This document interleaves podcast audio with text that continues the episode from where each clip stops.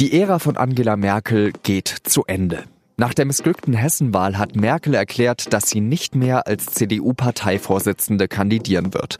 Der 29. Oktober 2018, also dieser Montag, er wird die Bundespolitik stark verändern. Ich heiße Jean-Marie Magro und begrüße Sie herzlich zum SZ Nachrichten Podcast auf den Punkt. Im Jahr 2004 ist Angela Merkel Oppositionsführerin. Der Kanzler ist Sozialdemokrat und heißt Gerhard Schröder. Schröder gibt im Februar den Vorsitz seiner SPD an Franz Müntefering ab. Damals bewertet das Angela Merkel wie folgt. Wie man eben in der Pressekonferenz sehen konnte, ist der Bundeskanzler jetzt Kanzler von Münteferings Gnaden. Und wie kann man ein Land wie die Bundesrepublik Deutschland führen, wenn man die eigene Partei, die eigenen Mitglieder in der Sozialdemokratischen Partei nicht führen kann. Und heute? Da entscheidet sich Merkel zum selben Schritt wie Schröder damals. Und für mich ist es heute an der Zeit, Ihnen folgende Entscheidungen mitzuteilen. Erstens, auf dem nächsten Bundesparteitag der CDU im Dezember in Hamburg werde ich nicht wieder für das Amt der Vorsitzenden der CDU Deutschlands kandidieren. Zweitens, diese vierte Amtszeit ist meine letzte als Bundeskanzlerin der Bundesrepublik Deutschland.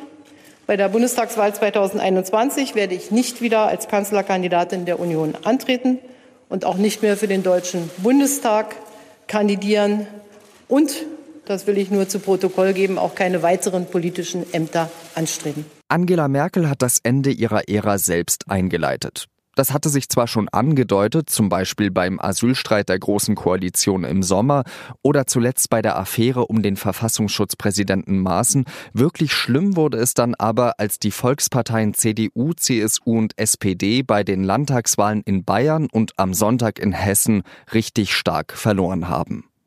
Trotzdem bedeutet, dass Merkel nicht mehr antritt, ein Beben im politischen Berlin. Vor allem für ihre eigene Partei stellt es einen großen Umbruch dar. Der Kampf um die Nachfolge von Merkel hat begonnen. Sowohl die Generalsekretärin Annegret Kramp-Karrenbauer als auch Gesundheitsminister Jens Spahn haben in der CDU-Präsidiumssitzung ihre Kandidaturen schon bekannt gegeben. Und auch ein alter Merkel-Kontrahent möchte antreten, Friedrich Merz, der ehemalige Unionsfraktionsvorsitzende im Bundestag. Merkel hatte ihn vor 16 Jahren aus diesem Amt gedrängt. Wehmut für Merkel gibt es von ungewohnter Stelle. Ich sage ausdrücklich, es ist schade. Wir haben uns manche Diskussionen geleistet, aber es war immer eine vertrauensvolle, äh, von gegenseitigem Respekt getragene Zusammenarbeit. Sagt CSU-Chef Horst Seehofer. Auch die Parteivorsitzende der SPD, Andrea Nahles, zollt Merkel ihren Respekt. Sie hat ihre Partei äh, auch anders geführt, einen neuen Führungsstil geprägt und auch eine inhaltliche Neuausrichtung veranlasst. Und sie hatte den stärkeren Willen und auch meistens die besseren Nerven als ihre innerparteilichen Kritiker. Angela Merkel wird nicht mehr als Parteivorsitzende der CDU antreten. Über diese Zäsur in der Bundespolitik spreche ich jetzt mit Detlef Esslinger. Er ist stellvertretender Leiter der SZ Innenpolitik. Herr Esslinger, aus Merkels Sicht gehörten Parteivorsitz und Kanzleramt ja immer zusammen. Ist sie jetzt eine lame duck? Tja, ich glaube, das weiß sie selber nicht. Ähm, sie hat ja selber gesagt, das ist ein Wagnis äh, und das sei für eine Übergangszeit oder eine Ausnahmesituation allenfalls denkbar. Und das Wort Übergangssituation fand ich besonders interessant. Ob das Amt der Bundeskanzlerin eine dreijährige Übergangszeit aushält und verträgt, da bin ich sehr gespannt. Halten die denn auch wirklich drei Jahre durch? Ähm, das hängt jetzt sehr davon ab, äh, wer ihr Nachfolger oder ihre Nachfolgerin auf der, in der CDU-Spitze wird, ob das ein gedeihliches Miteinander wird oder ein Nebeneinander oder gar ein Gegeneinander. Das hängt davon ab, wie sich vielleicht in den nächsten Monaten Umfragen äh, entwickeln, wie sich die Europawahl entwickelt, ob sie bis 2021 als Kanzlerin durchhält. Also wetten würde ich darauf nicht. Reden wir doch mal über diese Kandidaten. Da gibt es Annegret Kramp-Karrenbauer, Jens Spahn und Friedrich Merz. Wem räumen Sie die besten Chancen ein? Das ist, glaube ich, im jetzigen Zeitpunkt auch schwer einzuschätzen, weil es sind halt noch fünf Wochen hin bis zu dem CDU-Parteitag.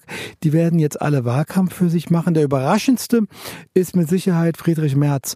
Und äh, bei Friedrich Merz bin ich jetzt erstmal ähm, per se am neugierigsten, ob der sagt, so jetzt äh, ist Payback, jetzt, äh, äh, jetzt räche ich mich, dann gute Reise, dann wird das nix. Oder ob er es wirklich schafft, äh, sich als neue, überraschende, irgendwie unverbrauchte mit fast 63 Jahren Kraft zu präsentieren, bei dem alle sagen, ja, das probieren wir jetzt aus. Ist es denn das erste Mal, dass es wirklich eine Wahl bei der CDU gibt? Äh, Auswahl bei der CDU um ein Spitzenamt.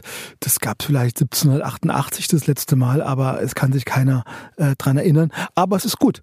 Es ist gut, dass die Delegierten äh, die Wahl haben und es ist vor allem auch richtig, weil es muss jetzt auch eine grundsätzliche Entscheidung getroffen werden, die weit über die Frage des reinen Vorsitzes hinausgeht. Und äh, so bieten die vier, fünf Wochen bis dahin auch Zeit, ähm, Inhalte, Kurse, Positionen abzustimmen, zu gucken, wem man was zutraut, wem man vertraut. Viel besser, als wenn man sich jetzt nur hinter dem nächsten einreihen müsste. Merkel hat ja auch gesagt, das Erscheinungsbild der Großen Koalition sei inakzeptabel. Was bedeutet Ihr Rückzug für die SPD? Ach, die, ja, die SPD, es kann passieren, was will. Die SPD hat immer Schuld oder verliert immer äh, darüber. Das ist ja ein bisschen so die kontinuierliche Erfahrung der letzten Monate. Es gibt vereinzelte Rufe, auch die SPD müsse äh, jetzt ihre Führung erneuern und alle rausschmeißen. Ja, wie oft wollen die es denn noch machen, bis jeder es mal geworden ist? Die sollen jetzt mal die anderen machen lassen und einfach mal innehalten und ähm, am besten über ihre eigenen Dinge nachdenken. Aber sie haben jetzt nichts zu gewinnen in der Frage, wer in der CDU die Nachfolge von Merkel übernimmt. Und die äh, maßgeblichen äh, Personen der SPD wissen das ja auch.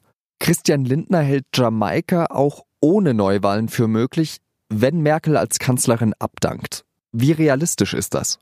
ob es zu Koalitionsverhandlungen kommt in einem in einer neuen Konstellation oder äh, von Neuwahlen, wird ja nie entschieden auf der Grundlage äh, sachlicher, rein rationaler Kriterien, sondern es wird noch Opportunität zu dem dann äh, fraglichen Zeitraum entschieden. Ist es zu dem Zeitpunkt äh, besser im Sinne von opportuner, äh, es doch noch mit Jamaika zu probieren, weil alle Angst vor Neuwahlen haben vielleicht oder weil ähm, Merkel, die als Hindernis empfunden wurde, vor allem in der FDP, nun weg ist? Oder ist es opportuner, Neuwahlen zu führen? Das wird sicherlich dann aus dem Augenblick heraus entschieden werden. Ganz zum Schluss die Frage, wer profitiert dann jetzt am meisten von dem Rückzug von Merkel? Die Partei, vielleicht auch die Demokratie äh, oder die Opposition? wer aus Ihrer Sicht profitiert? Entweder Jens Spahn oder Annegret Kramp-Karrenbauer oder Friedrich Merz. Vielen Dank, Herr Esslinger. Sehr gern. Und jetzt drei weitere Nachrichten, die an diesem Montag wichtig sind. Bei einem Flugzeugabsturz in Indonesien sind am Montag vermutlich alle 189 Insassen ums Leben gekommen. Das Unglück ereignete sich nur wenige Minuten nach dem Start in Jakarta. Der Pilot der Boeing 737 der Billigfluggesellschaft Lion Air versuchte nach Angaben der Flugsicherheitsbehörde noch, die Maschine zurückzusteuern. Dann stürzte sie ins Meer. Die Ursache blieb zunächst unklar. Die Fluggesellschaft vermutete ein technisches Problem. Ein Notsignal wurde nicht abgesetzt. Eine schwere Explosion hat die Innenstadt von Tunis erschüttert. Wie das Innenministerium bestätigte, sprengte sich eine Frau in der Nähe mehrerer Polizeiautos in die Luft. Die etwa 30-Jährige soll einen Sprengstoffgürtel getragen haben. Ihre Leiche wurde am Tatort gefunden. Mindestens neun Personen wurden verletzt, darunter acht Polizisten. Nach seinem Sieg in der Stichwahl hat der ultrarechte Jair Bolsonaro angekündigt, Brasiliens Schicksal verändern zu wollen. Der künftige Präsident des größten Landes Südamerikas kündigte einen scharfen Rechtskurs an. Bolsonaro genießt die Unterstützung des Militärs, von Großgrundbesitzern und Evangelikalen. Seinen Wahlerfolg gegen Fernando Haddad von der Arbeiterpartei bezeichnete er als Mission Gottes.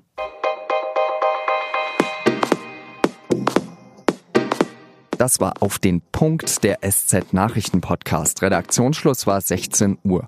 Und jetzt ganz abgesehen von all dem Trubel, der um die Person und den Rückzug von Angela Merkel heute geschieht, möchte ich Ihnen einen Podcast von der Süddeutschen Zeitung ans Herz legen, nämlich Und nun zum Sport. Da geht es um den WM-Titelgewinn von Lewis Hamilton in der Formel 1. Viel Spaß beim Hören und adieu